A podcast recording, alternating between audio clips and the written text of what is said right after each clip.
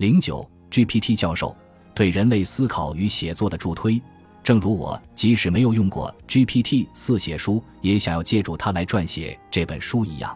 名词教授迅速将这一新工具融入他多年的教学方法中。在 ChatGPT 问世几个月后，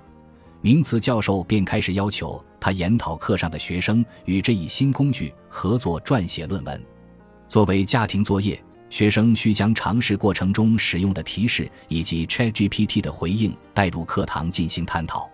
学生在提交最终论文时，还需附上对 ChatGPT 产出内容的修改记录。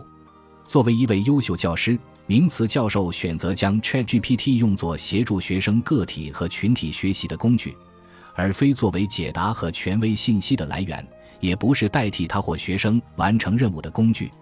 这似乎体现了他的信念：人类可以运用我们所有的工具。包括这些最新的神奇计算成果，来提升我们独特的能力。在二零二三年早些时候的一篇专栏中，名词教授将 ChatGPT 描述为近期出现的一系列改变教育的技术之一。就像谷歌降低了人们对坚不可摧的记忆力的依赖，电子计算器加速了复杂数字运算，维基百科取代了纸质百科全书，在线数据库降低了人们对庞大实体图书馆的依赖。ChatGPT 等平台同样也将深刻改变人类最真实的技能。这种将繁琐的任务留给机器，从而节省时间、投身新的艰巨的任务的过程，需要我们对人决定人之为人的特质充满信心。然而，正如名词教授所写，能像人一样胜任某个工作，那么人类就不应该再去模仿、掌握完成这些工作所需的能力，而是要超越他们。因此。高等教育的下一个任务是培养毕业生，使他们能够充分利用这些新工具，摆脱局限性。这意味着强调主动和体验式学习的教学方法，引导学生运用这些新工具去做工具无法完成的事情。面对瞬息万变的未来，为了预见哪些技能将受到重视，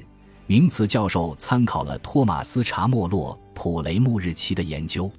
托马斯是一位年轻、幽默。热情的组织心理学家著有《为何众多无能男人都成了领导者》。名词教授赞同托马斯的观点，即人类可以通过以下三个方面与 AI 共同发展：擅长提出最佳问题，学习从深度学习网络所使用的训练数据中无法获得的洞察力或技能，将洞察力转化为实际行动。霍夫曼 GPT 四。你是否认同，即使你的能力在不断提高，这些仍将是人类独特的能力？GPT 四，我同意。提出最佳问题需要好奇心、创造力和批判性思维，这些并不容易被 AI 所复制或掌握。从训练数据中无法获得的洞察力或技能需要探索、做实验和发现，而这对于 AI 来说并不总是可预测或最佳的。将洞见转化为行动需要判断力、沟通能力和领导才能，这些对于 AI 来说并不总是一致或有效的。霍夫曼，考虑到这一点，你如何评价名词教授将 ChatGPT 作为教学工具的做法